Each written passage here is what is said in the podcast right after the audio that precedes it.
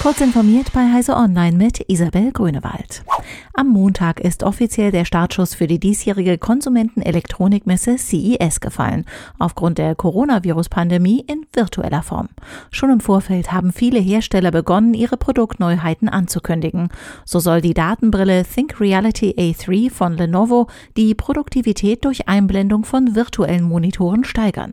HP hat zur CES mehrere Neuvorstellungen kompakter Business Notebooks mitgebracht, Ausgefeilte Bildoptimierungen, neues Design und hohe Kontraste dank Mini-LEDs und OLEDs verspricht Sony für seine kommenden Bratware-TVs.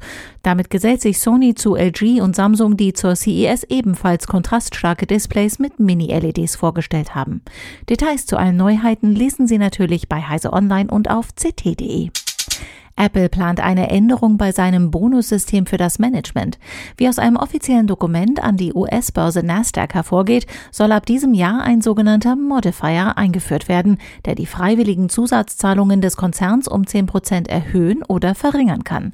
Dies werde von ökologischen, sozialen und Zielen der Unternehmensführung abhängig gemacht, heißt es in dem Papier.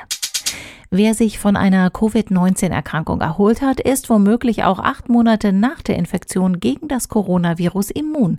Zu diesem Ergebnis ist eine neue Studie des La Jolla Institut für Immunologie in Kalifornien gekommen, berichtet Technology Review. Die Interpretation der Resultate liefert ein erfreuliches Signal. Die Immunität gegen das Virus hält womöglich mehrere Jahre an. Tatsächlich liegt die Studie allerdings auch nahe, dass eine kleine Anzahl von genesenen Personen keine langanhaltende Immunität entwickelt. Doch Impfungen sollten dieses Problem ausgleichen, indem eine Herdenimmunität im Großteil der Bevölkerung erwirkt wird. Die US-amerikanische Fluggesellschaft Delta Airlines wird einen großen Teil ihrer Flotte mit Satellitentechnik von Viasat ausstatten. Ab Sommer diesen Jahres bieten über 300 Flugzeuge dann Highspeed-WLAN, allerdings zumindest anfangs noch wie gewohnt gegen Gebühr. Nur Nachrichtendienste sollen wie bislang kostenlos sein. Gratis WLAN ist in Planung. Diese und weitere aktuelle Nachrichten finden Sie ausführlich auf heise.de.